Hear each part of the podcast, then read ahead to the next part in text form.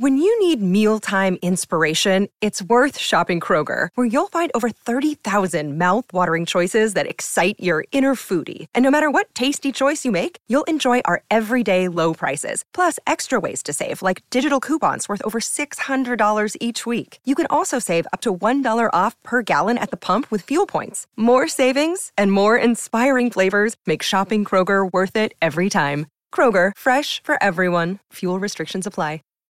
Save big on your Memorial Day barbecue, all in the Kroger app. Get half gallons of delicious Kroger milk for 129 each, then get flavorful Tyson natural boneless chicken breasts for 249 a pound, all with your card and a digital coupon. Shop these deals at your local Kroger today or tap the screen now to download the Kroger app to save big today. Kroger, fresh for everyone. Prices and product availability subject to change. Restrictions apply. See site for details.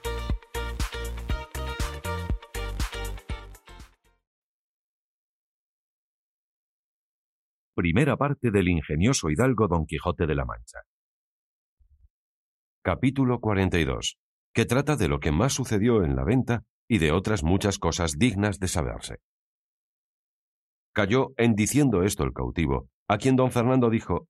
Por cierto, señor capitán, el modo con que habéis contado este extraño suceso ha sido tal que iguala a la novedad y extrañeza del mismo caso. Todo es peregrino y raro y lleno de accidentes que maravillan y suspenden a quien los oye.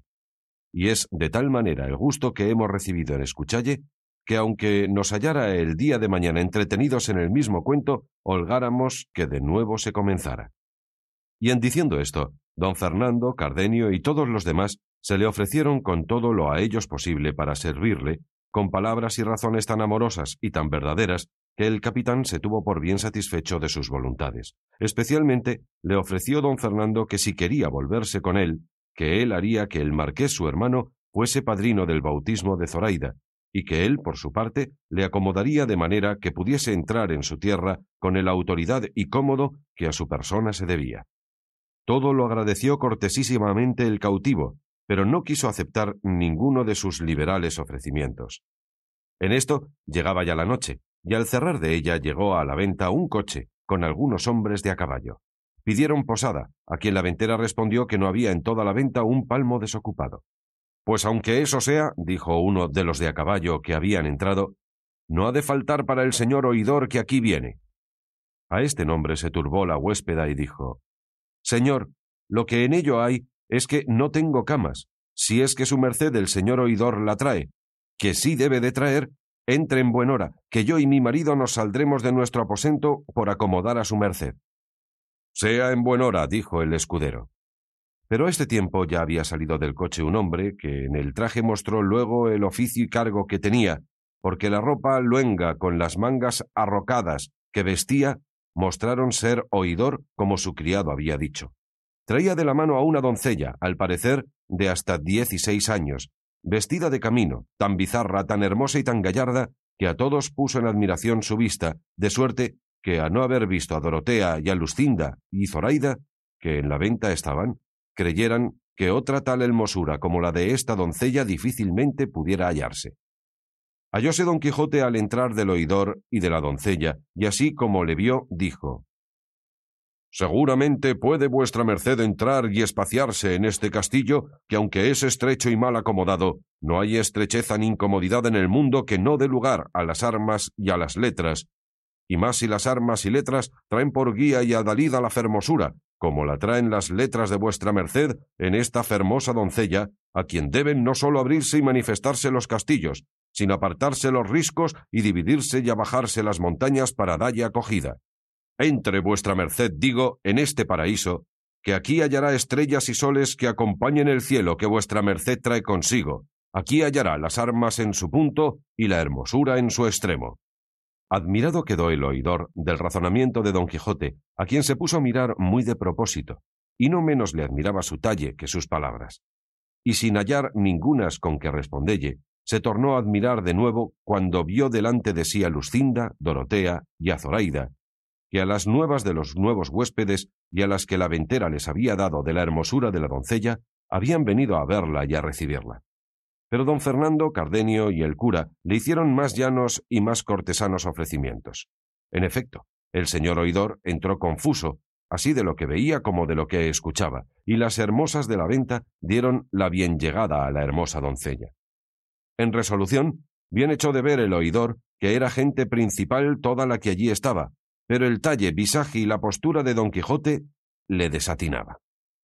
Y habiendo pasado entre todos corteses ofrecimientos y tanteado la comodidad de la venta, se ordenó lo que antes estaba ordenado, que todas las mujeres se entrasen en el camaranchón ya referido y que los hombres se quedasen fuera, como en su guarda.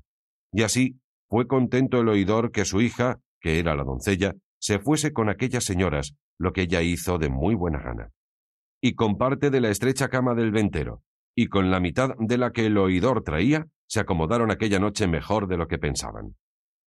El cautivo, que desde el punto que vio el oidor le dio saltos el corazón y barruntos de que aquel era su hermano, preguntó a uno de los criados que con él venían que cómo se llamaba y si sabía de qué tierra era. El criado le respondió que se llamaba el licenciado Juan Pérez de Viedma, y que había oído decir que era de un lugar de las montañas de León. Con esta relación y con lo que él había visto, se acabó de confirmar de que aquel era su hermano, que había seguido las letras por consejo de su padre. Y alborozado y contento, llamando aparte a don Fernando, a Cardenio y al cura, les contó lo que pasaba, certificándoles que aquel oidor era su hermano. Habíale dicho también el criado cómo iba proveído por oidor de las Indias en la audiencia de México. Supo también cómo aquella doncella era su hija, de cuyo parto había muerto su madre, y que él había quedado muy rico con el dote que con la hija se le quedó en casa pidióles consejo qué modo tendría para descubrirse o para conocer primero si, después de descubierto, su hermano, por verle pobre, se afrentaba o le recibía con buenas entrañas.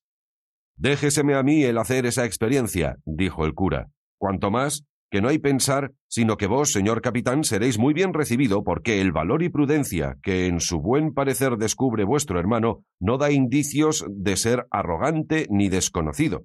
ni que no ha de saber poner los casos de la fortuna en su punto.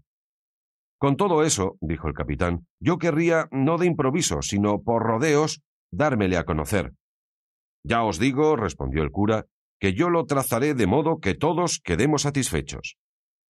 Ya en esto estaba aderezada la cena, y todos se sentaron a la mesa excepto el cautivo y las señoras, que cenaron de por sí en su aposento. En la mitad de la cena dijo el cura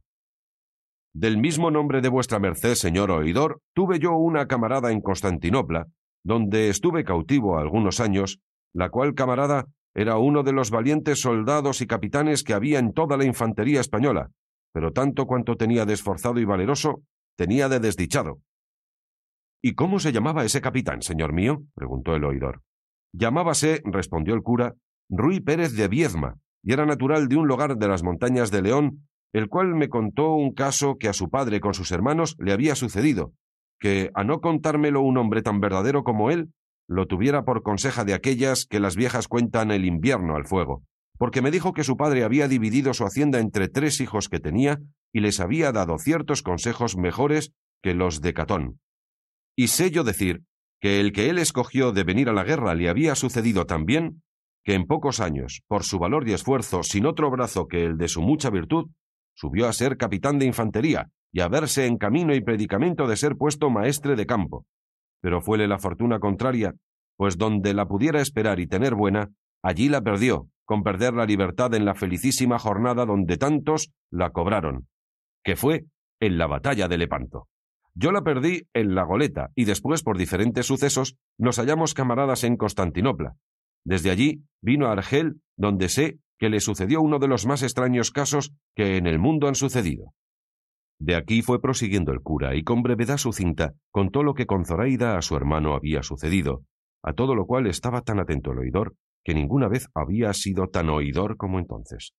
Solo llegó el cura al punto de cuando los franceses despojaron a los cristianos que en la barca venían, y la pobreza y necesidad en que su camarada y la hermosa mora habían quedado de los cuales no había sabido en qué habían parado, ni si habían llegado a España o llevádolos los franceses a Francia. Todo lo que el cura decía, estaba escuchando algo de allí desviado el capitán, y notaba todos los movimientos que su hermano hacía, el cual, viendo que ya el cura había llegado al fin de su cuento, dando un grande suspiro y llenándosele los ojos de agua, dijo Oh, señor, si supiésedes las nuevas que me habéis contado, y cómo me tocan tan en parte que me es forzoso dar muestras de ello con estas lágrimas que contra toda mi discreción y recato me salen por los ojos. Ese capitán tan valeroso que decís es mi mayor hermano, el cual, como más fuerte y de más altos pensamientos que yo ni otro hermano menor mío, escogió el honroso y digno ejercicio de la guerra, que fue uno de los tres caminos que nuestro Padre nos propuso, según os dijo vuestra camarada en la conseja que a vuestro parecer le oísteis. Yo seguí el de las letras, en las cuales Dios y mi diligencia me han puesto en el grado que me veis. Mi menor hermano está en el Pirú, tan rico que con lo que ha enviado a mi padre y a mí, ha satisfecho bien la parte que él se llevó, y aun dado a las manos de mi padre con que poder hartar su liberalidad natural. Y yo asimismo he podido con más decencia y autoridad tratarme en mis estudios y llegar al puesto en que me veo. Vive aún mi padre muriendo con el deseo de saber de su hijo mayor y pide a Dios con continuas oraciones no cierre la muerte sus ojos hasta que él vea con vida a los de su hijo. De cual me maravillo, siendo tan discreto, cómo en tantos trabajos y aflicciones o prósperos sucesos se haya descuidado de dar noticia de sí a su padre, que si él lo supiera, o alguno de nosotros, no tuviera necesidad de aguardar al milagro de la caña para alcanzar su rescate. Pero de lo que yo ahora me temo es de pensar si aquellos franceses le habrán dado libertad o le habrán muerto por encubrir su hurto. Esto todo será que yo prosiga mi viaje no con aquel contento con que le comencé, sino con toda melancolía y tristeza. Oh, buen hermano mío, ¿y quién supiera ahora dónde estabas? Que yo te fuera a buscar y a librar de tus trabajos, aunque fuera a costa de los míos. Oh, ¿quién llevara nuevas a nuestro viejo padre de que tenías vida aunque estuvieras en las mazmorras más escondidas de Berbería, que de allí te sacaran sus riquezas, las de mi hermano y las mías. Oh, Zoraida hermosa y liberal, ¿quién pudiera pagar el bien que a mi hermano hiciste? ¿Quién pudiera hallarse al renacer de tu alma y a las bodas que tanto gusto a todos nos dieran? Estas y otras semejantes palabras decía el oidor lleno de tanta compasión con las nuevas que de su hermano le había dado, que todos los que le oían le acompañaban en dar muestras de sentimiento que tenían de su lástima. Viendo, pues, el cura que también había salido con su intención y con lo que deseaba el capitán, no quiso tenerlos a todos más tiempo tristes, y así se levantó de la mesa y entrando donde estaba Zoraida, la tomó por la mano, y tras ella se vinieron Lucinda, Dorotea y la hija del oidor. Estaba esperando el capitán a ver lo que el cura quería hacer, que fue que tomándole a él a sí mismo de la otra mano, con entrambos a dos, se fue donde el oidor y los demás caballeros estaban, y dijo Cesen, señor oidor, vuestras lágrimas, y cólmese vuestro deseo de todo el bien que acertare a desearse, pues tenéis delante a vuestro buen hermano y a vuestra buena cuñada. Este que aquí veis es el capitán Viedma, y esta la hermosa mora que tanto bien le hizo.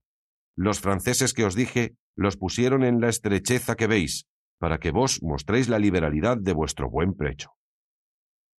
Acudió el capitán a abrazar a su hermano, y él le puso ambas manos en los pechos, por mirarle algo más apartado. Mas cuando le acabó de conocer, le abrazó tan estrechamente, derramando tan tiernas lágrimas de contento, que los más de los que presentes estaban le hubieron de acompañar en ellas. Las palabras que entrambos hermanos se dirigieron, los sentimientos que mostraron, apenas creo que pueden pensarse, cuánto más escribirse. Allí, en breves razones, se dieron cuenta de sus sucesos. Allí mostraron puesta en su punto la buena amistad de dos hermanos. Allí abrazó el oidor a Zoraida. Allí la ofreció su hacienda. Allí hizo que la abrazase su hija. Allí la cristiana hermosa y la mora hermosísima renovaron las lágrimas de todos. Allí don Quijote estaba atento sin hablar palabra, considerando estos tan extraños sucesos, atribuyéndolos todos a quimeras de la andante caballería. Allí concertaron que el capitán y Zoraida se volviesen con su hermano a Sevilla y avisasen a su padre de su hallazgo y libertad, para que como pudiese viniese a hallarse en las bodas y bautismo de Zoraida, por no le ser al oidor posible dejar el camino que llevaba, a causa de tener nuevas que allí a un mes partía flota de Sevilla a la Nueva España, y fuérale de grande incomodidad perder el viaje. En resolución, todos quedaron contentos y alegres del buen suceso del cautivo, y como ya la noche iba casi en las dos partes de su jornada, acordaron de recogerse y reposar lo que de ella les quedaba. Don Quijote se ofreció a hacer la guardia del castillo, porque de algún gigante o otro malandante follón no fuesen acometidos, codiciosos del gran tesoro de hermosura que en aquel castillo se encerraba. Agradeciéronselo los que lo conocían y dieron al oidor cuenta del humor extraño de Don Quijote, de que no poco gusto recibió. Solo Sancho Panza se desesperaba con la tardanza del recogimiento, y solo él se acomodó mejor que todos, echándose sobre los aparejos de su jumento, que le costaron tan caros como adelante se dirá. Recogidas pues las damas en su estancia, y los demás acomodádose como menos mal pudieron, don Quijote se salió fuera de la venta a hacer la centinela del castillo, como lo había prometido. Sucedió, pues, que faltando poco para venir el alba, llegó a los oídos de las damas una voz tan entonada y tan buena que les obligó a que todas le prestasen atento oído, especialmente Dorotea, que despierta estaba, a cuyo lado dormía doña Clara de Viezma, que así se llamaba la hija del oidor. Nadie podía imaginar quién era la persona que también cantaba, y era una voz sola, sin que la acompañase instrumento alguno. Unas veces les parecía que cantaban en el patio, otras que en la caballeriza, y estando en esta confusión muy atentas, llegó a la puerta del aposento Cardenio y dijo Quien no duerme escuche, que oirán una voz de un mozo de mulas que de tal manera canta que encanta.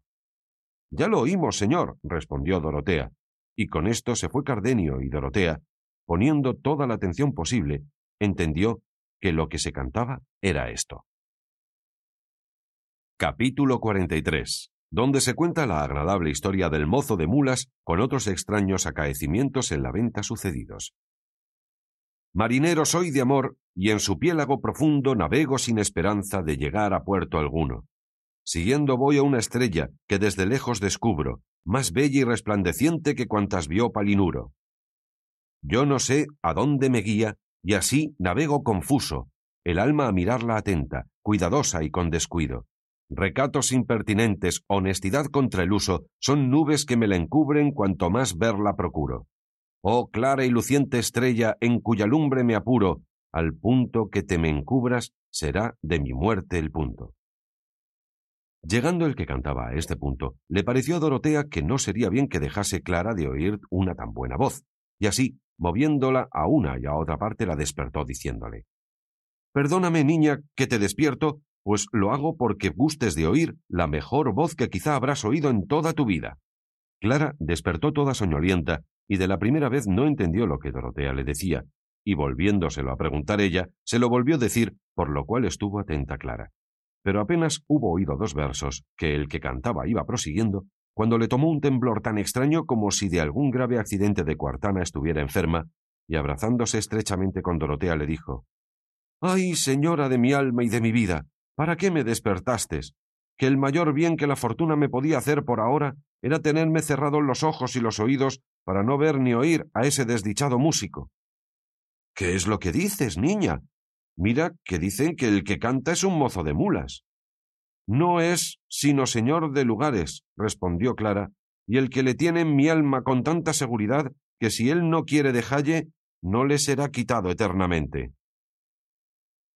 Admirada quedó Dorotea de las sentidas razones de la muchacha, pareciéndole que se aventajaban en mucho a la discreción que sus pocos años prometían, y así le dijo Habláis de modo, señora Clara, que no puedo entenderos. Declaraos más y decidme qué es lo que decís de alma y de lugares y de este músico cuya voz tan inquieta os tiene.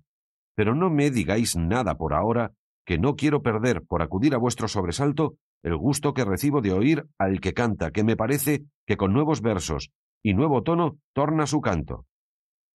Sea en buen hora, respondió Clara. Y por no oílle, se tapó con las manos entrambos oídos, de lo que también se admiró Dorotea, la cual, estando atenta a lo que se cantaba, vio que proseguían en esta manera. Dulce esperanza mía, que rompiendo imposibles y malezas, sigues firme la vía que tú misma te finges y aderezas no te desmaye al verte, a cada paso junto al de tu muerte. No alcanzan perezosos honrados triunfos ni victoria alguna, ni pueden ser dichosos los que no contrastando a la fortuna entregan desvalidos al ocio blando todos los sentidos. Que amor sus glorias venda caras es gran razón y es trato justo, pues no hay más rica prenda que la que se quilata por su gusto y es cosa manifiesta que no es de estima lo que poco cuesta amorosas porfías, tal vez alcanzan imposibles cosas, y así, aunque con las mías sigo de amor las más dificultosas, no por eso recelo, de no alcanzar desde la tierra el cielo. Aquí dio fin la voz y principio a nuevos sollozos Clara, todo lo cual encendía el deseo de Dorotea, que deseaba saber la causa de tan suave canto y de tan triste lloro, y así le volvió a preguntar qué era lo que le quería decir denantes. Entonces Clara, temerosa de que Lucinda no la oyese, abrazando estrechamente a Dorotea, puso su boca tan junto del oído de Dorotea que seguramente podía hablar sin ser de otro sentida, y así le dijo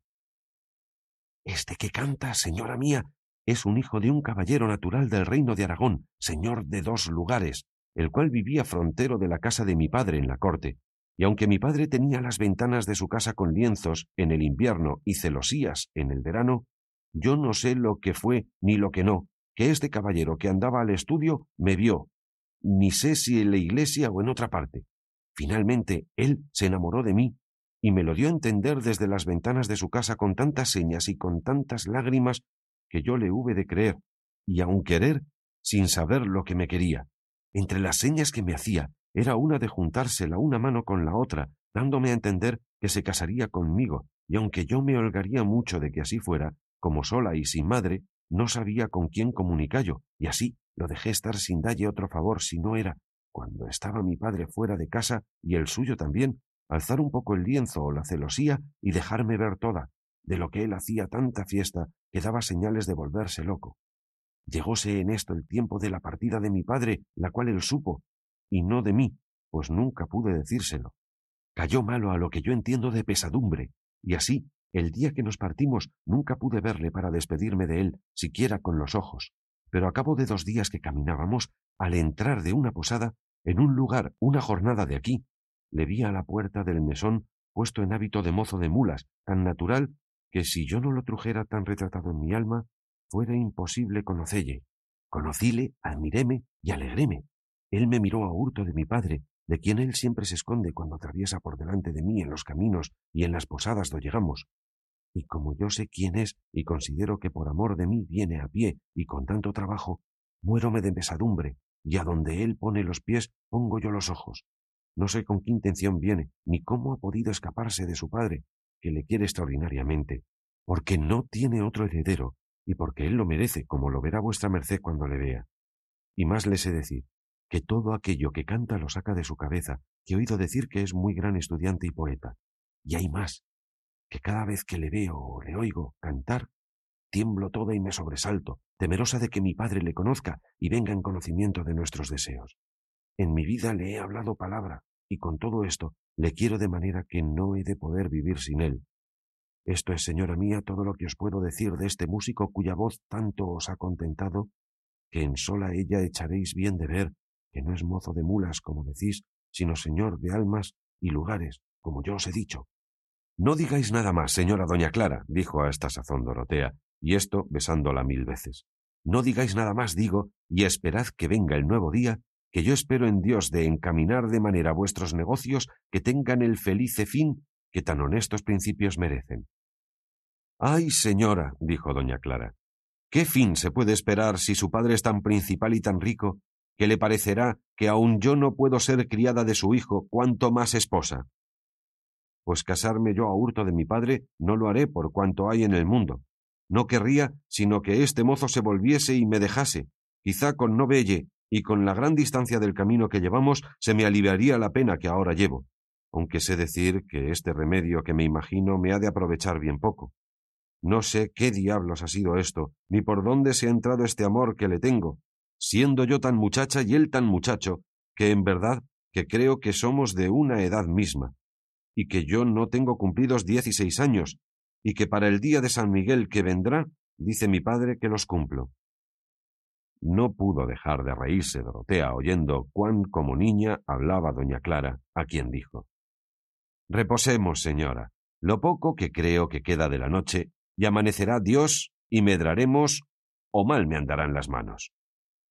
Sosegáronse con esto, y en toda la venta se guardaba un grande silencio. Solamente no dormían la hija de la ventera y Maritorne, su criada, las cuales, como ya sabían el humor de que pecaba don Quijote, y que estaba fuera de la venta armado y a caballo haciendo la guarda, determinaron las dos de hacelle alguna burla, o a lo menos de pasar un poco el tiempo oyéndole sus disparates. Es pues el caso que en toda la venta no había ventana que saliese al campo, sino un agujero de un pajar por donde echaban la paja por de fuera. A este agujero se pusieron las dos semidoncellas y vieron que don Quijote estaba a caballo, recostado sobre su lanzón, dando de cuando en cuando tan dolientes y profundos suspiros que parecía que con cada uno se le arrancaba el alma, y asimismo oyeron que decía con voz blanda, regalada y amorosa Oh, mi señora Dulcinea del Toboso, extremo de toda hermosura, fin y remate de la discreción, archivo del mejor donaire, depósito de la honestidad y ultimadamente idea de todo lo provechoso, honesto y deleitable que hay en el mundo. ¿Y qué fará ahora la tu merced?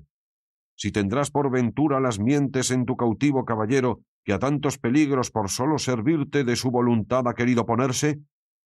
dame tú nuevas de ella, oh luminaria de las tres caras. Quizá con envidia de la suya la estás ahora mirando, que o paseándose por alguna galería de sus suntuosos palacios o ya puesta de pecho sobre algún balcón, está considerando cómo, salva su honestidad y grandeza, ha de amansar la tormenta que por ella este mi cuitado corazón padece, qué gloria ha de dar a mis penas, qué sosiego a mi cuidado, y finalmente, qué vida a mi muerte, y qué premio a mis servicios. Y tú, Sol, que ya debes de estar apriesa ensillando tus caballos por madrugar y salir a ver a mi señora, así como la veas, suplícote que de mi parte la saludes, pero guárdate que al verla y saludarla no le des paz en el rostro, que tendré más celos de ti que tú los tuviste de aquella ligera ingrata que tanto te hizo sudar y correr por los llanos de Tesalia o por las riberas de Peneo, que no me acuerdo bien por dónde corriste entonces celoso y enamorado. A este punto llegaba entonces don Quijote en su tan lastimero razonamiento cuando la hija de la ventera le comenzó a cecear y a decirle Señor mío, lléguese acá a la vuestra merced si es servido. A cuyas señas y voz volvió don Quijote la cabeza y vio a la luz de la luna, que entonces estaba en toda su claridad, cómo le llamaban del agujero que a él le pareció una ventana, y aun con rejas doradas, como conviene que las tengan tan ricos castillos como él se imaginaba que era aquella venta. Y luego, en el instante, se le representó en su loca imaginación que otra vez, como la pasada, la doncella fermosa, hija de la señora de aquel castillo, vencida de su amor, tornaba a solicitarle, y con este pensamiento, por no mostrarse descortés y desagradecido, volvió las riendas a Rocinante y se llegó al agujero, y así, como vio a las dos mozas, dijo Lástima os tengo, fermosa señora, de que hayades puesto vuestras amorosas mientes en parte donde no es posible corresponderos conforme merece vuestro gran valor y gentileza, de lo que no debéis dar culpa a este miserable andante caballero, a quien tiene amor imposibilitado de poder entregar su voluntad a otra que aquella que en el punto que sus ojos la vieron la hizo señora absoluta de su alma.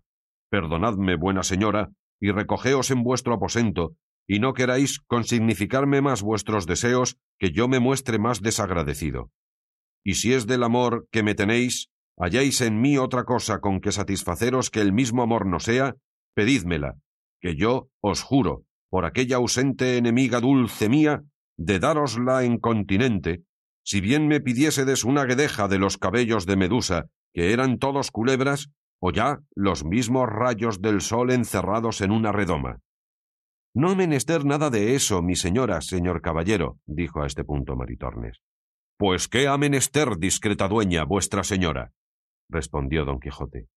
Sola una de vuestras hermosas manos, dijo Maritornes, por poder desahogar con ella el gran deseo que a este agujero le ha traído, tan a peligro de su honor, que si su señor padre la hubiera sentido, la menor tajada de ella fuera la oreja. Ya quisiera yo ver eso, respondió don Quijote. Pero él se guardará bien de eso si ya no quiere hacer el más desastrado fin que padre hizo en el mundo, por haber puesto las manos en tan delicados miembros de su enamorada hija. Parecióle a Maritornes que sin duda don Quijote daría la mano que le habían pedido, y proponiendo en su pensamiento lo que había de hacer, se bajó del agujero y se fue a la caballeriza donde tomó el cabestro del jumento de Sancho Panza, y con mucha presteza se volvió a su agujero, a tiempo que don Quijote se había puesto de pie sobre la silla de Rocinante por alcanzar a la ventana enrejada donde se imaginaba estar la ferida doncella, y al darle la mano dijo Tomad, señora, esa mano, o por mejor decir, ese verdugo de los malhechores del mundo. Tomad esa mano, digo, a quien no ha tocado otra de mujer alguna, ni aun la de aquella que tiene entera posesión de todo mi cuerpo. No os la doy para que la beséis, sino para que la miréis la contextura de sus nervios, la trabazón de sus músculos, la anchura y espaciosidad de sus venas, de donde sacaréis qué tal debe ser la fuerza del brazo que tal mano tiene. Ahora lo veremos, dijo Moritornes, y haciendo una lazada corrediza al cabestro, se la echó a la muñeca y bajándose del agujero, ató lo que quedaba al cerrojo de la puerta del pajar muy fuertemente. Don Quijote, que sintió la aspereza del cordel en su muñeca, dijo Más parece que vuestra merced me raya que no que me regala la mano. No la tratéis tan mal, pues ella no tiene la culpa del mal que mi voluntad os hace, ni es bien que en tan poca parte venguéis el todo de vuestro enojo. Mirad que quien quiere bien no se venga tan mal. Pero todas estas razones de don Quijote ya no las escuchaba nadie, porque así como Maritornes le ató, ella y la otra se fueron muertas de risa y le dejaron asido de manera que fue imposible soltarse. Estaba, pues, como se ha dicho, de pie sobre Rocinante, metido todo el brazo por el agujero y atado de la muñeca y al cerrojo de la puerta con grandísimo temor y cuidado que si Rocinante se desviaba a un cabo a otro, había de quedar colgado del brazo. Y así no osaba hacer movimiento alguno, puesto que de la paciencia y quietud de Rocinante bien se podía esperar que estaría sin moverse un siglo entero. En resolución, viéndose don Quijote atado, y que ya las damas se habían ido, se dio a imaginar que todo aquello se hacía por vía de encantamiento, como la vez pasada, cuando en aquel mismo castillo le murió aquel moro encantado del arriero, y maldecía entre sí su poca discreción y discurso, pues habiendo salido tan mal a la vez primera de aquel castillo, se había aventurado a entrar en él la segunda, siendo advertimiento de caballeros andantes que cuando han probado una aventura y no salido bien con ella, es señal que no está para ellos guardada, sino para otros, y así no tienen necesidad de probarla segunda vez. Con todo esto tiraba de su brazo, por ver si podía soltarse, mas él estaba tan bien asido que todas sus pruebas fueron en vano. Bien es verdad que tiraba con tiento porque Rocinante no se moviese, y aunque él quisiera sentarse y ponerse en la silla, no podía sino estar en pie o arrancarse la mano. Allí fue el desear de la espada de Amadís, contra quien no tenía fuerza encantamento alguno. Allí fue el maldecir de su fortuna. Allí fue el exagerar la falta que haría en el mundo su presencia el tiempo que ya estuviese encantado, que sin duda alguna se había creído que lo estaba. Allí el acordarse de nuevo de su querida Dulcinea del Toboso, Allí fue el llamar a su buen escudero Sancho Panza, que sepultado en sueño y tendido sobre la albarda de su jumento, no se acordaba en aquel instante de la madre que lo había parido. Allí llamó a los sabios Lirgandeo y Alquife que le ayudasen. Allí invocó a su buena amiga Urganda que le socorriese. Y finalmente, allí le tomó la mañana tan desesperado y confuso que bramaba como un toro, porque no esperaba él que con el día se remediara su cuita, porque la tenía por eterna, teniéndose por encantado. Y hacíale creer esto, ver que Rocinante poco ni mucho se movía, y creía que de aquella suerte, sin comer ni beber ni dormir, habían de estar él y su caballo hasta que aquel mal influjo de las estrellas se pasase, o hasta que otro más sabio encantador le desencantase. Pero engañóse mucho en su creencia, porque apenas comenzó a amanecer cuando llegaron a la venta cuatro hombres de a caballo muy bien puestos y aderezados, con sus escopetas sobre los arzones, llamaron a la puerta de la venta, que aún estaba cerrada, con grandes golpes, lo cual, visto por don Quijote desde donde aún no dejaba de hacer la centinela, con voz arrogante y alta dijo Caballeros o escuderos, o quien quiera que seáis, no tenéis para qué llamar a las puertas de este castillo, que asad de claro está que a tales horas o los que están dentro duermen, o no tienen por costumbre de abrirse las fortalezas hasta que el sol esté tendido por todo el suelo desviaros afuera y esperad que aclare el día, y entonces veremos si será justo o no que os abran. ¿Qué diablos de fortaleza o castillo es este? dijo uno, para obligarnos a guardar esas ceremonias. Si sois el ventero, mandad que nos abran, que somos caminantes que no queremos más que dar cebada a nuestras cabalgaduras y pasar adelante, porque vamos deprisa. Pareceos, caballeros, que tengo yo talle de ventero, respondió don Quijote. No sé de qué tenéis talle, respondió el otro, pero sé que decís disparates en llamar castillo a esta venta. Castillo es, replicó don Quijote, y aun de los mejores de toda esta provincia, y gente tiene dentro que ha tenido cetro en la mano y corona en la cabeza. Mejor fuera al revés, dijo el caminante, el cetro en la cabeza y la corona en la mano, y será, si a mano viene, que debe de estar dentro alguna compañía de representantes de los cuales es tener a menudo esas coronas y cetros que decís, porque en una venta tan pequeña y a donde se guarda tanto silencio como esta, no creo que se alojan personas dignas de corona y cetro. Sabéis poco del mundo, replicó don Quijote, pues ignoráis los casos que suelen acontecer en la caballería andante. Cansábanse los compañeros que con el preguntante venían del coloquio que con don Quijote pasaba, y así tornaron a llamar con grande furia. Y fue de modo que el ventero despertó, y aun todos cuantos en la venta estaban, y así se levantó a preguntar quién llamaba. Sucedió en este tiempo que una de las cabalgaduras en que venían los cuatro que llamaban se llegó a oler a Rocinante, que melancólico y triste con las orejas caídas sostenía sin moverse a su estirado señor, y como en fin era de carne, aunque parecía de leño, no pude dejar de resentirse y tornar a oler a quien le llegaba a hacer caricias, y así no se hubo movido tanto cuanto cuando se desviaron los juntos pies de don Quijote y resbalando de la silla dieran con él en el suelo, a no quedar colgado del brazo, cosa que le causó tanto dolor que creyó o que la muñeca le cortaban o que el brazo se le arrancaba.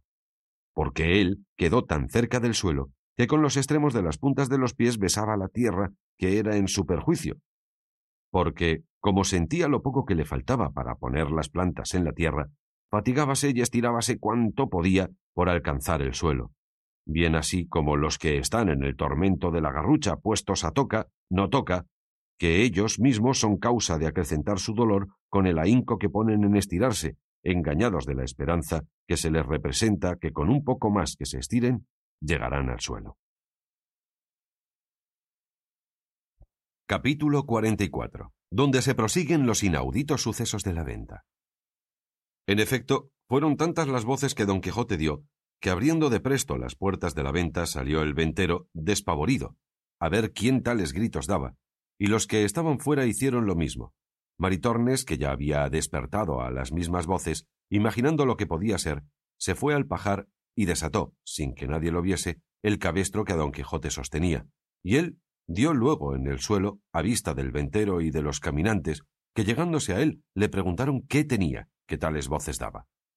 Él, sin responder palabra, se quitó el cordel de la muñeca y levantándose en pie, subió sobre Rocinante, embrazó su adarga, enristró su lanzón y tomando buena parte del campo, volvió a medio galope diciendo Cualquiera que dijere que yo he sido con justo título encantado, como mi señora la princesa Micomicona me dé licencia para ello, yo le desmiento, le reto y desafío a singular batalla. Admirados se quedaron los nuevos caminantes de las palabras de don Quijote, pero el ventero les quitó de aquella admiración diciéndoles que era don Quijote, y que no había que hacer caso de él porque estaba fuera de juicio. Preguntáronle al ventero si acaso había llegado a aquella venta un muchacho de hasta edad de quince años que venía vestido como mozo de mulas, de tales y tales señas, dando las mismas que traía el amante de doña Clara.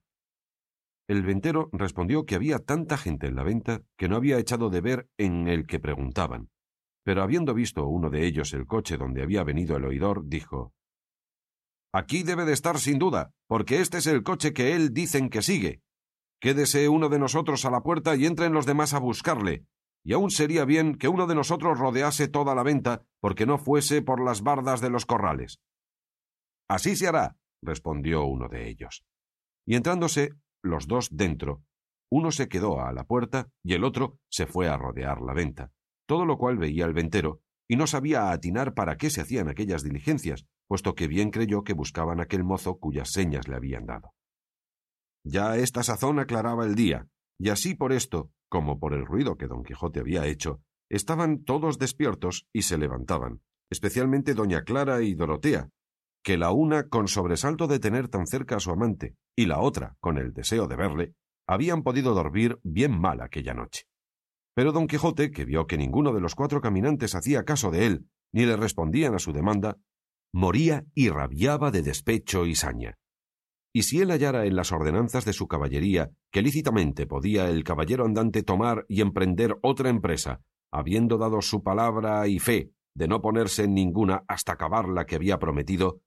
él embistiera con todos y les hiciera responder mal de su grado.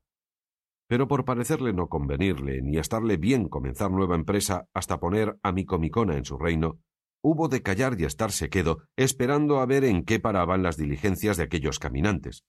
uno de los cuales halló al mancebo que buscaba durmiendo al lado de un mozo de mulas, bien descuidado de que nadie ni le buscase ni menos de que le hallase. El hombre le trabó del brazo y le dijo Por cierto, señor don Luis, que responde bien a quien vos sois el hábito que tenéis, y que dice bien la cama en que os hallo al regalo con que vuestra madre os crió. Limpióse el mozo los soñolientos ojos y miró de espacio al que le tenía asido, y luego conoció que era criado de su padre, de que recibió tal sobresalto que no acertó o no pudo hablarle palabra por un buen espacio. Y el criado prosiguió diciendo Aquí no hay que hacer otra cosa, señor don Luis, sino prestar paciencia y dar la vuelta a casa, si ya vuestra merced no gusta que su padre y mi señor la dé al otro mundo, porque no se puede esperar otra cosa de la pena con que queda por vuestra ausencia. Pues cómo supo mi padre, dijo don Luis, que yo venía este camino y en este traje. Un estudiante, respondió el criado, a quien disteis cuenta de vuestros pensamientos, fue el que lo descubrió, movido a lástima de las que vio que hacía vuestro padre al punto que os echó de menos, y así despachó a cuatro de sus criados en vuestra busca, y todos estamos aquí a vuestro servicio, más contentos de lo que imaginar se puede por el buen despacho con que tornaremos, llevándoos a los ojos que tanto os quieren. Eso será como yo quisiere, o como el cielo lo ordenare, respondió don Luis. ¿Qué habéis de querer, o qué ha de ordenar el cielo fuera de consentir en volveros? Porque no ha de ser posible otra cosa. Todas estas razones que entre los dos pasaban, oyó el mozo de mulas junto a quien don Luis estaba, y levantándose de allí fue a decir lo que pasaba a don Fernando y a Cardenio y a los demás, que ya vestidos se habían, a los cuales dijo cómo aquel hombre llamaba de don a aquel muchacho, y las razones que pasaban, y cómo le quería volver a casa de su padre, y el mozo no quería. Y con esto, y con lo que de él sabían de la buena voz que el cielo le había dado, vinieron todos en gran deseo de saber más particularmente quién era, y aun de ayudarle si alguna fuerza le quisiesen hacer, y así se fueron hacia la parte donde aún estaba hablando y porfiando con su criado. Salía en esto Dorotea de su aposento, y tras ella doña Clara, toda turbada, y llamando Dorotea a Cardenio aparte, le contó en breves razones la historia del músico y de doña Clara, a quien él también dijo lo que pasaba de la venida a buscarle los criados de su padre, y no se lo dijo tan callando que lo dejase de oír Clara, de lo que quedó tan fuera de sí que si Dorotea no llegara a tenerla, diera consigo en el suelo. Cardenio dijo a Dorotea que se volviesen al aposento, que él procuraría poner remedio en todo, y ellas lo hicieron.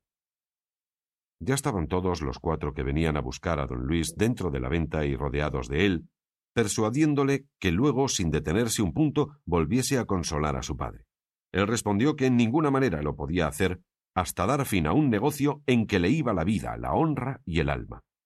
Apretáronle entonces los criados, diciéndole que en ningún modo volverían sin él y que le llevarían quisiese o no quisiese. Eso no haréis vosotros, replicó don Luis, si no es llevándome muerto, aunque de cualquiera manera que me llevéis será llevarme sin vida. Ya a esta sazón, habían acudido a la porfía todos los más que en la venta estaban, especialmente Cardenio, don Fernando, sus camaradas, el oidor, el cura, el barbero y don Quijote, que ya le pareció que no había necesidad de guardar más el castillo. Cardenio, como ya sabía la historia del mozo, preguntó a los que llevarle querían que qué les movía a querer llevar contra su voluntad aquel muchacho. Muévenos, respondió uno de los cuatro, dar la vida a su padre, que por la ausencia de este caballero queda a peligro de perderla. A esto dijo don Luis No hay para qué se dé cuenta aquí de mis cosas. Yo soy libre y volveré si me diere gusto, y si no, ninguno de vosotros me ha de hacer fuerza. Harásela a vuestra merced la razón, respondió el hombre, y cuando ella no bastare con vuestra merced, bastará con nosotros para hacer a lo que venimos y lo que somos obligados. Sepamos qué es esto de raíz, dijo a este tiempo el oidor. Pero el hombre, que lo conoció como vecino de su casa, respondió ¿No conoce vuestra merced, señor oidor, a este caballero que es el hijo de su vecino, el cual se ha ausentado de casa de su padre en el hábito tan indecente a su calidad como vuestra merced puede ver? Miróle entonces el oidor más atentamente y conocióle, y abrazándole dijo ¿Qué niñerías son estas, señor don Luis? ¿O qué causas tan poderosas que os hayan movido a venir de esta manera y en este traje que dice tan mal con la calidad vuestra? Al mozo se le vinieron las lágrimas a los ojos y no pudo responder palabra. El oidor dijo a los cuatro que se sosegasen, que todo se haría bien, y tomando por la mano a don Luis, le apartó a una parte y le preguntó qué venida había sido aquella. Y en tanto que le hacía esta y otras preguntas, oyeron grandes voces a la puerta de la venta, y era la causa de ellas que dos huéspedes que aquella noche habían alojado en ella, viendo a toda la gente ocupada en saber lo que los cuatro buscaban, habían intentado a irse sin pagar lo que debían. Mas el ventero, que atendía más a su negocio que a los ajenos, les asió al salir de la puerta y pidió su paga, y les afeó su mala intención con tales palabras que les movió a que le respondiesen con los puños, y así le comenzaron a dar tal mano que el pobre ventero tuvo necesidad de dar voces y pedir socorro. La ventera y su hija no vieron a otro más desocupado para poder socorrerle que a don Quijote, a quien la hija de la ventera dijo Socorra vuestra merced, señor caballero, por la virtud que Dios le dio a mi pobre padre, que dos malos hombres le están moliendo como a cibera. A lo cual respondió don Quijote muy de espacio y con mucha flema. Fermosa doncella, no ha lugar por ahora vuestra petición, porque estoy impedido de entremeterme en otra aventura en tanto que no diere cima a una en que mi palabra me ha puesto. Mas lo que yo podré hacer por serviros es lo que ahora diré. Corred y decid a vuestro padre que se entretenga en esa batalla lo mejor que pudiere y que no se deje vencer en ningún modo, en tanto que yo pido licencia a la princesa Micomicona para poder socorrerle en su cuita, que si ella me la da, tened por cierto que yo le sacaré de ella. Pecadora de mí, dijo a esto Maritornes que estaba delante. Primero que vuestra merced alcance esa licencia que dice, estará ya mi señor en el otro mundo. Dadme vos, señora, que yo alcance la licencia que digo, respondió don Quijote, que como yo la tenga, poco hará al caso que él esté en el otro mundo, que de allí le sacaré a pesar del mismo mundo que lo contradiga, o por lo menos os daré tal venganza de los que allá le hubieren enviado, que quedéis más que medianamente satisfechas. Y sin decir más, se fue a poner de hinojos ante Dorotea, pidiéndole con palabras caballerescas y andantescas que la su grandeza fuese servida de darle licencia de acorrer y socorrer al castellano de aquel castillo que estaba puesto en una grave mengua. La princesa se la dio de buen talante, y él luego, embrazando su adarga y poniendo mano a su espada, acudió a la puerta de la venta, donde aún todavía traían los dos huéspedes a mal traer al ventero. Pero así como llegó, embrazó, y estuvo quedo aunque Maritornes y la ventera le decían que en qué se detenía, que socorriese a su señor y marido. Deténgome, dijo don Quijote, porque no me es lícito poner mano a la espada contra gente escuderil. Pero llamadme aquí a mi escudero Sancho, que a él toca y atañe esta defensa y venganza. Esto pasaba en la puerta de la venta y en ella andaban las puñadas y mojicones muy en su punto, todo en daño del ventero y en rabia de Maritornes, la ventera y su hija, que se desesperaban de ver la cobardía de don Quijote y de lo mal que lo pasaba su marido, señor y padre. Pero dejémosle aquí, que no faltará quien le socorra, o si no, sufra y calle el que se atreve a más de a lo que sus fuerzas le prometen. Y volvámonos atrás cincuenta pasos a ver qué fue lo que don Luis respondió al oidor, que le dejamos aparte, preguntándole la causa de su venida a pie y de tan vil traje vestido. A lo cual el mozo asiéndole fuertemente de las manos, como en señal de que algún gran dolor le apretaba el corazón, y derramando lágrimas en grande abundancia, le dijo Señor mío, yo no sé deciros otra cosa sino que desde el punto que quiso el cielo y facilitó nuestra vecindad que yo viese a mi señora doña Clara, hija vuestra y señora mía, desde aquel instante la hice dueño de mi voluntad, y si la vuestra verdadero señor y padre mío no lo impide, en este mismo día ha de ser mi esposa. Por ella dejé la casa de mi padre, y por ella me puse en este traje, para seguirla donde quiera que fuese, como la saeta al blanco o como el marinero al norte. Ella no sabe de mis deseos más de lo que ha podido entender de algunas veces que desde lejos ha visto llorar mis ojos.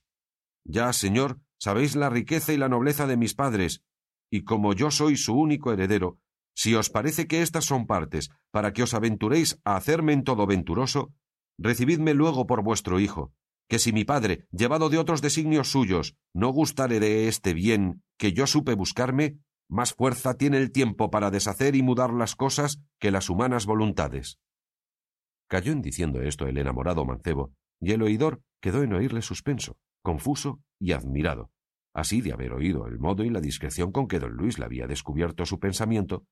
como de verse en punto que no sabía el qué poder tomar en tan repentino y no esperado negocio. Y así no respondió otra cosa sino que se sosegase por entonces y entretuviese a sus criados, que por aquel día no le volviesen, porque se tuviese tiempo para considerar lo que mejor a todos estuviese. Besóle las manos por fuerza don Luis, y aun se las bañó con lágrimas, cosa que pudiera enternecer un corazón de mármol, no sólo el del oidor, que como discreto ya había conocido cuán bien le estaba a su hija aquel matrimonio, puesto que, si fuera posible, lo quisiera efectuar con voluntad del padre de don Luis, del cual sabía que pretendía hacer de título a su hijo. Ya a esta sazón estaban en paz los huéspedes con el ventero, pues por persuasión y buenas razones de don Quijote, más que por amenazas, le habían pagado todo lo que él quiso, y los criados de don Luis aguardaban el fin de la plática del oidor y la resolución de su amo, cuando el demonio, que no duerme, ordenó que en aquel mismo punto entró en la venta el barbero, a quien don Quijote quitó el yelmo de Mambrino y Sancho Panza los aparejos del asno que trocó con los del suyo, el cual barbero, llevando su jumento a la caballeriza, vio a Sancho Panza, que estaba aderezando no sé qué de la albarda, y así como la vio, la conoció, y se atrevió a arremeter a Sancho, diciendo Ah, don ladrón, que aquí os tengo. Venga mi vacía y mi albarda con todos mis aparejos que me robastes. Sancho, que se vio acometer tan de improviso, y oyó los vituperios que le decían, con la una mano asió de la albarda y con la otra dio un mojicón al barbero que le bañó los dientes en sangre. Pero no por esto dejó el barbero la presa que tenía hecha en él albarda. Antes alzó la voz de tal manera que todos los de la venta acudieron al ruido y pendencia, y decía Aquí del rey de la justicia, que sobre cobrar mi hacienda me quiere matar este ladrón salteador de caminos. Mentís, respondió Sancho, que yo no soy salteador de caminos, que en buena guerra ganó mi señor don Quijote estos despojos. Ya estaba don Quijote delante con mucho contento de ver cuán bien se defendía y ofendía su escudero, y túvole desde allí adelante por hombre de pro, y propuso en su corazón de armalle caballero en la primera ocasión que se le ofreciese, por parecerle que sería en él bien empleada la orden de caballería. Entre otras cosas que el barbero decía en el discurso de la pendencia, vino a decir Señores,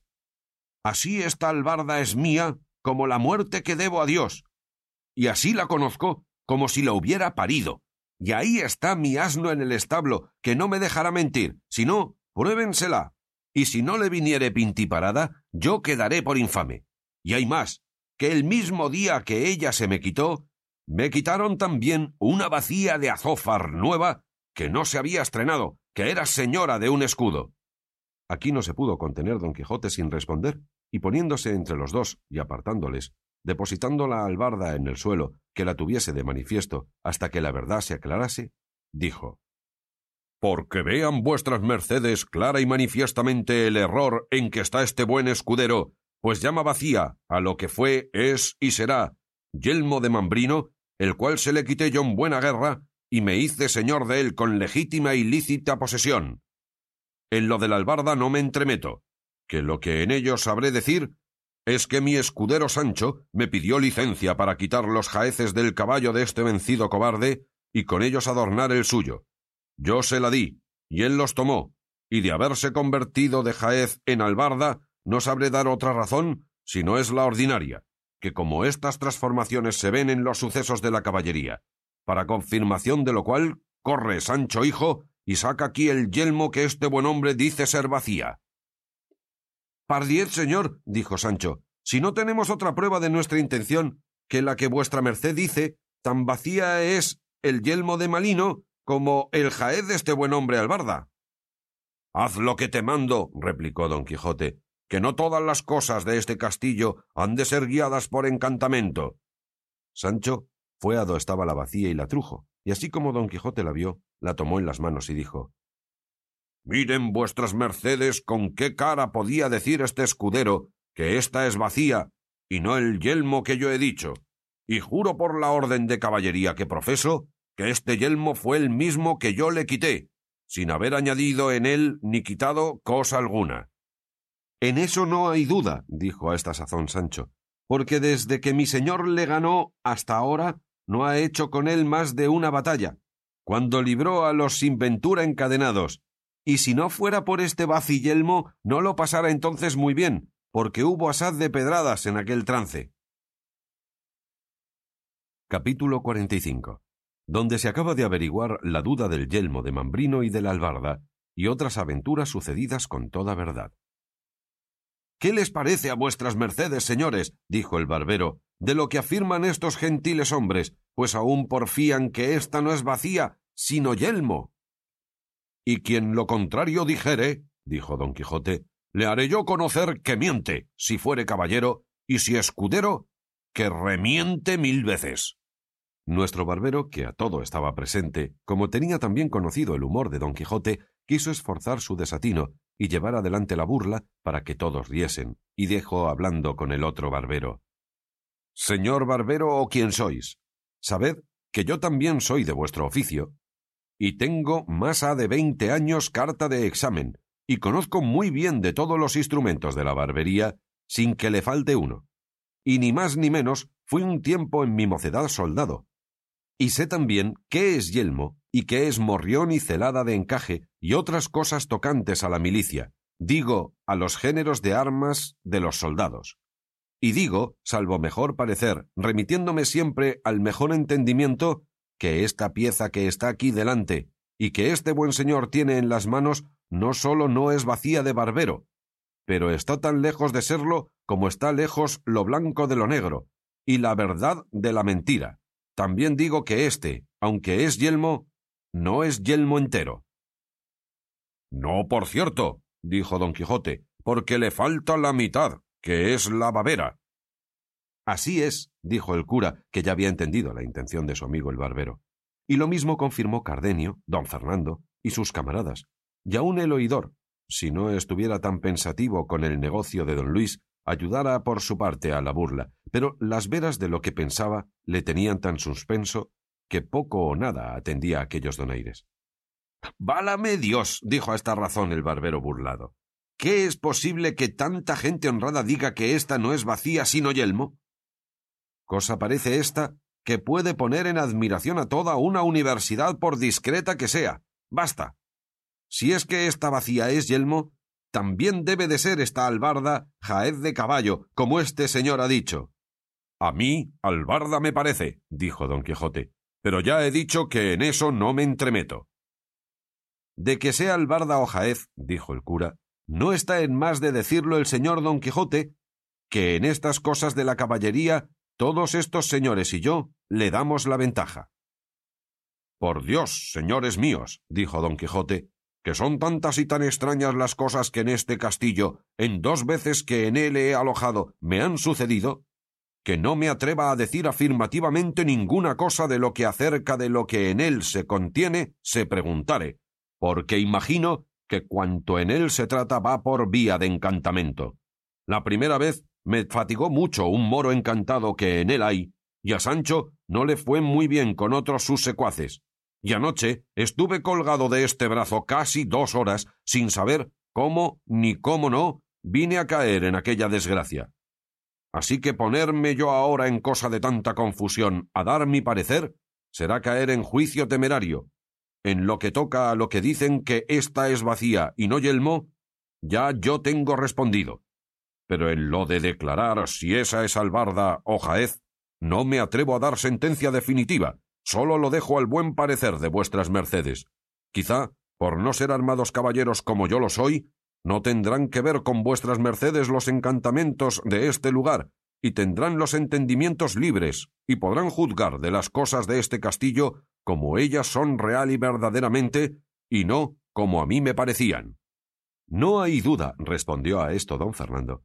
sino que el señor don Quijote ha dicho muy bien hoy que a nosotros toca la definición de este caso, y porque vaya con más fundamento, yo tomaré en secreto los votos de estos señores, y de lo que resultare daré entera y clara noticia. Para aquellos que la tenían del humor de don Quijote, era todo esto materia de grandísima risa, pero para los que le ignoraban les parecía el mayor disparate del mundo, especialmente a los cuatro criados de don Luis, y a don Luis ni más ni menos, y a otros tres pasajeros que acaso habían llegado a la venta, que tenían parecer de ser cuadrilleros, como en efecto lo eran. Pero el que más se desesperaba era el barbero, cuya vacía allí delante de sus ojos se le había vuelto en yelmo de mambrino, y cuya albarda pensaba sin duda alguna que se le había de volver en jaez rico de caballo. Y los unos y los otros se reían de ver cómo andaba don Fernando tomando los votos de unos en otros, hablándolos al oído para que en secreto declarasen si era albarda o jaez aquella joya sobre quien tanto se había peleado. Y después que hubo tomado los votos de aquellos que a don Quijote conocían, dijo en alta voz El caso es, buen hombre, que ya yo estoy cansado de tomar tantos pareceres, porque veo que a ninguno pregunto lo que deseo saber que no me diga que es disparate el decir que ésta sea albarda de jumento, sino jaez de caballo, y aun de caballo castizo, y así habréis de tener paciencia porque a vuestro pesar, y al de vuestro asno, este es jaez y no albarda, y vos habéis alegado y probado muy mal de vuestra parte. No la tenga yo en el cielo, dijo el sobrebarbero, si todos vuestras mercedes no se engañan, y que así parezca mi ánima ante Dios como ella me parece a mí albarda, y no jaez. Pero allá van leyes, etcétera, y no digo más. Y en verdad que no estoy borracho, que no me he desayunado, si de pecar no. No menos causaban risa las necedades que decía el barbero que los disparates de don Quijote, el cual a esta sazón dijo Aquí no hay más que hacer, sino que cada uno tome lo que es suyo, y a quien Dios se la dio, San Pedro se la bendiga. Uno de los cuatro dijo Si ya no es que esto sea burla pensada, no me puedo persuadir que hombres de tan buen entendimiento como son o parecen todos los que aquí están, se atrevan a decir y afirmar que ésta no es vacía, ni aquella albarda. Mas como veo que lo afirman y lo dicen, me doy a entender que no carece de misterio el porfiar una cosa tan contraria de lo que nos muestra la misma verdad y la misma experiencia. Porque voto a tal, y arrojóle redondo, que no me den a mí entender cuantos hoy viven en el mundo al revés de que ésta no sea vacía de barbero y ésta albarda de asno. Bien podría ser de borrica, dijo el cura. Tanto monta, dijo el criado, que el caso no consiste en eso, sino en si es o no es albarda, como vuestras mercedes dicen. Oyendo esto uno de los cuadrilleros que había entrado, que había oído la pendencia y cuestión, lleno de cólera y de enfado, dijo Tan albarda es como mi padre, y el que otra cosa ha dicho o dijere debe de estar hecho uva. Mentís, como bellaco, villano, respondió don Quijote y alzando el lanzón que nunca le dejaba de las manos, le iba a descargar tal golpe sobre la cabeza que a no desviarse el cuadrillero se le dejara allí tendido.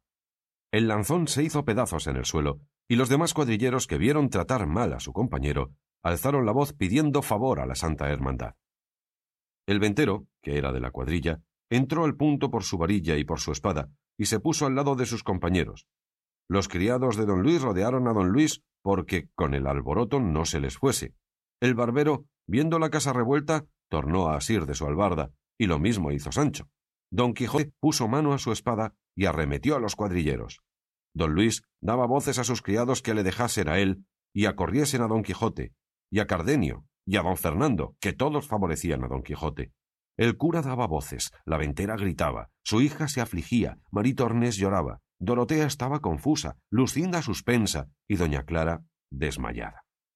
El barbero aporreaba a Sancho, Sancho molía al barbero, Don Luis, a quien un criado suyo se atrevió a asirle del brazo porque no se fuese, le dio una puñada que le bañó los dientes en sangre. El oidor le defendía. Don Fernando tenía debajo de sus pies a un cuadrillero midiéndole el cuerpo con ellos muy a su sabor.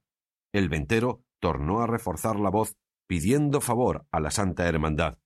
De modo que toda la venta era en llantos, voces, gritos, confusiones, temores, sobresaltos, desgracias, cuchilladas, mojicones, palos, coces y efusión de sangre.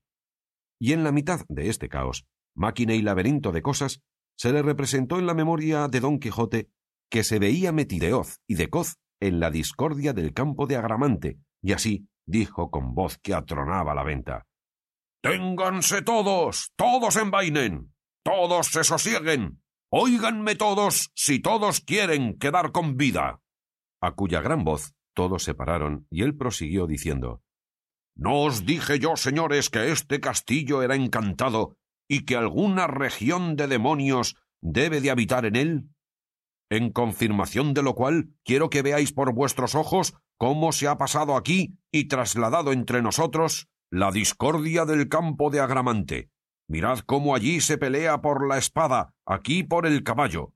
acullá por el águila, acá por el yelmo, y todos peleamos, y todos no nos entendemos. Venga pues vuestra merced, señor oidor, y vuestra merced, señor cura, y el uno sirva de rey agramante, y el otro de rey sobrino, y póngannos en paz, porque por Dios Todopoderoso, que es gran bellaquería que tanta gente principal como aquí estamos, se mate por causas tan livianas. Los cuadrilleros, que no entendían el frasis de don Quijote,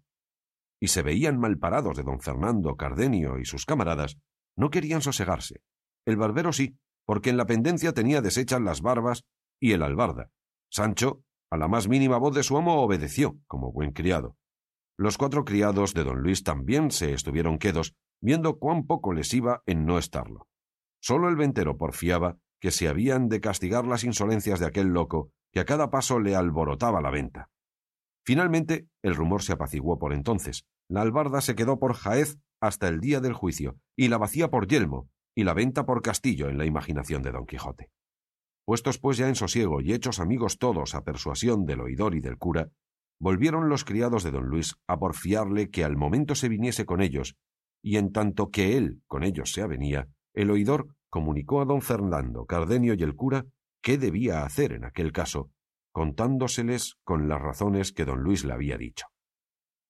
En fin fue acordado que don Fernando dijese a los criados de don Luis quién él era, y cómo era su gusto que don Luis se fuese con él a la Andalucía, donde de su hermano el marqués sería estimado como el valor de don Luis merecía, porque de esta manera se sabía de la intención de don Luis que no volvería por aquella vez a los ojos de su padre si le hiciesen pedazos. Entendida, pues, de los cuatro la calidad de don Fernando y la intención de don Luis, determinaron entre ellos que los tres se volviesen a contar lo que pasaba a su padre y el otro se quedase a servir a don Luis ya no dejalle hasta que ellos volviesen por él o viese lo que su padre les ordenaba. De esta manera se apaciguó aquella máquina de pendencias por la autoridad de Agramante y prudencia del rey sobrino. Pero viéndose el enemigo de la concordia y el émulo de la paz menospreciado y burlado, y el poco fruto que había granjeado de haberlos puesto a todos en tan confuso laberinto, acordó de probar otra vez la mano, resucitando nuevas pendencias y desasosiegos. Es pues el caso que los cuadrilleros se sosegaron por haber entreoído la calidad de los que con ellos se habían combatido, y se retiraron de la pendencia por parecerles que de cualquiera manera que sucediese habían de llevar lo peor de la batalla. Pero uno de ellos, que fue el que fue molido y pateado por don Fernando, le vino a la memoria que entre algunos mandamientos que traía para prender a algunos delincuentes, traía uno contra don Quijote, a quien la Santa Hermandad había mandado prender por la libertad que dio a los galeotes, y como Sancho con mucha razón había temido. Imaginando pues esto, quiso certificarse si las señas que de don Quijote traía venían bien, y sacando del seno un pergamino, topó con el que buscaba, y poniéndosele a leer de espacio, porque no era buen lector, a cada palabra que leía ponía los ojos en don Quijote e iba cotejando las señas del mandamiento con el rostro de don Quijote, y halló que sin duda alguna era el que el mandamiento rezaba. y apenas se hubo certificado cuando, recogiendo su pergamino, con la mano izquierda tomó el mandamiento y con la derecha asió a don Quijote del cuello fuertemente, que no le dejaba alentar, y a grandes voces decía Favor a la Santa Hermandad. Y para que se vea que lo pido de veras, leas este mandamiento donde se contiene que se prenda este salteador de caminos. Tomó el mandamiento el cura, y vio cómo era verdad cuanto el cuadrillero decía, y cómo convenían las señas con don Quijote, el cual, viéndose tratar mal de aquel villano malandrín, puesta la cólera en su punto, y crujiéndole los huesos de su cuerpo, como mejor pudo él, asió al cuadrillero con entrambas manos de la garganta, que a no ser socorrido de sus compañeros, allí dejara la vida antes que don Quijote la presa. El ventero, que por fuerza había de favorecer a los de su oficio, acudió luego a dalle favor. La ventera, que vio de nuevo a su marido en pendencias, de nuevo alzó la voz, cuyo tenor le llevaron luego Maritornes y su hija, pidiendo favor al cielo y a los que allí estaban. Sancho dijo, viendo lo que pasaba, Vive el Señor que es verdad cuanto mi amo dice de los encantos de este castillo, pues no es posible vivir una hora con quietud en él. Don Fernando despartió al cuadrillero y a don Quijote, y con gusto de entrambos les desenclavijó las manos, que el uno en el collar del sayo del uno y el otro en la garganta del otro bien asidas tenían. Pero no por esto cesaban los cuadrilleros de pedir su preso, y que les ayudasen a dársele atado y entregado a toda su voluntad, porque así convenía al servicio del rey y de la Santa Hermandad, de cuya parte de nuevo les pedían socorro y favor para hacer aquella prisión de aquel robador y salteador de sendas y de carreras. Reíase de oír estas razones don Quijote, y con mucho sosiego dijo Venid acá, gente soez y malnacida. Saltear de caminos llamáis al dar libertad a los encadenados, soltar los presos, acorrer a los miserables, alzar a los caídos, remediar a los menesterosos? Ah, gente infame, digna por vuestro bajo y vil entendimiento que el cielo no os comunique el valor que se encierra en la caballería andante, ni os dé entender el pecado e ignorancia en que estáis en no reverenciar la sombra, cuanto más la asistencia de cualquier caballero andante. Venid acá, ladrones en cuadrilla, que no cuadrilleros, salteadores de caminos con licencia de la Santa Hermandad. Decidme, ¿quién fue el ignorante que firmó mandamiento de prisión contra un tal caballero como yo soy? ¿Quién el que ignoró que son exentos de todo judicial fuero los caballeros andantes y que su ley es su espada, sus fueros sus bríos, sus premáticas su voluntad? ¿Quién fue el mentecato, vuelvo a decir, que no sabe que no hay secutoria de hidalgo con tantas preeminencias ni exenciones como la que adquiere un caballero aldante el día en que se arma caballero y se entrega al duro ejercicio de la caballería. ¿Qué caballero andante pagó pecho, al cabala, chapín de la reina, moneda forera, portazgo ni barca? ¿Qué sastre le llevó hechura de vestido que le hiciese?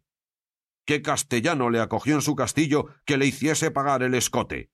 ¿Qué rey no le asentó a su mesa? ¿Qué doncella no se le aficionó y se le entregó rendida todo su talante y voluntad? Y finalmente,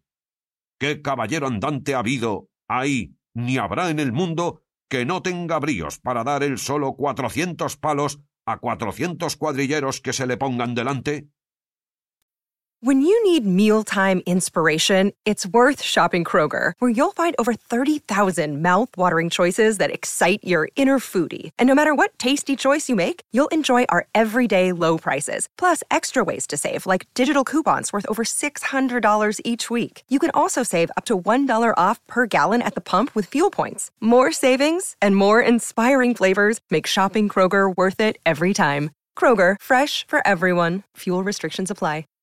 Save big on your Memorial Day barbecue, all in the Kroger app. Get half gallons of delicious Kroger milk for 129 each, then get flavorful Tyson natural boneless chicken breasts for 249 a pound, all with your card and a digital coupon. Shop these deals at your local Kroger today or tap the screen now to download the Kroger app to save big today. Kroger, fresh for everyone. Prices and product availability subject to change. Restrictions apply. See site for details.